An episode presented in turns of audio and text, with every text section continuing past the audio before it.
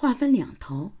另一方面，专案组组织人员对金宝港进行了一次大规模的搜山，也有了意外的收获。在发现三具女尸的现场附近，捡获了一张身份证，身份证上的人名叫陈慧仙，女，二十一岁，湖南省湘潭县响堂乡双湖村人。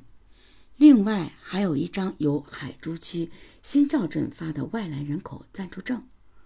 证上的人名叫范路才。在陈慧仙的身份证旁边，还发现两张旅店的收据，是一家在天河区天平架附近的，名叫天桥旅店开出来的。在收据的附近，还找到了一张纸条，上面写着：“某某老师介绍陈慧仙去师专，六月八号，湘潭市湘潭区解放区。”警方认为这些都是重要的线索，决定一边去查范路才，一边去查陈慧仙，两路同时进行。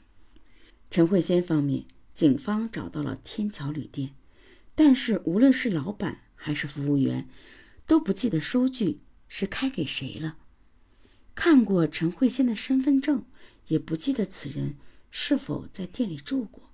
毕竟这是一家小旅店。住宿的客人从没有登记过身份证，旅店的人对自己的客人一无所知。为了保险起见，警方又查遍了天平架一带的旅店，最后都没能发现陈慧仙的行踪。另一路呢，警方来到海珠区新教镇，在当地派出所的帮助下，他们很快找到了范路才暂住证上所写的那间出租屋的主人。那主人见问起范路才的情况，脸上露出一丝不屑一顾的神情。原来那个范路才非常好色，经常带些女人回出租屋睡觉。主人怀疑那些女人都是暗娼，怕出事情，就把范路才赶跑了。专案组一下子兴奋起来。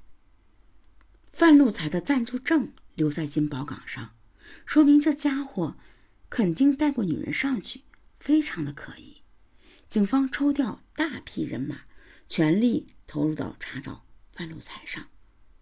同时，专案组决定：一、同河镇派出所继续在现场附近的石场、工棚、出租屋、工厂和学校里排队摸查；二、派遣伏击组在金宝岗伏击；三。立即将案件的情况通报全市，请各区的同行注意提供线索，配合破案。湖南方面呢，警方历尽千辛万苦，终于在湖南深山区里找到了谢福英。此时的谢福英头上的头发还没有长出来，光光的头上还留着几个凹下去的坑，软软的，摸上去。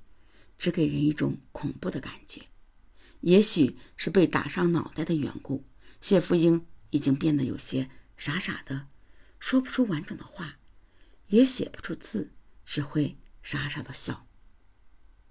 警方异常耐心的和谢福英交谈起来，在谢福英妹妹的配合下，他们终于将谢福英在广州所遭遇的厄运弄清楚了。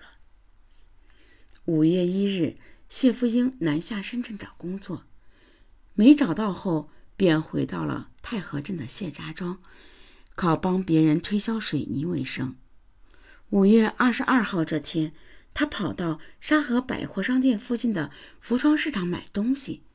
这时，一个四十多岁的男人凑了过来，谢福英与他聊了起来。那个男人对谢福英说。他认识一个工地的老板，正准备买水泥。谢福英一听，顿时高兴起来。于是，谢福英就跟着这个男人走了。这一走就直奔了金宝岗。上山没多久，谢福英就觉得不对头了。但那男人已露出凶狠的神色，见谢福英挣扎，就掏出一支螺纹钢凿。朝谢福英的头上猛敲了几下，谢福英一下子就倒在了草丛中。等他醒来的时候，就已经躺在了医院。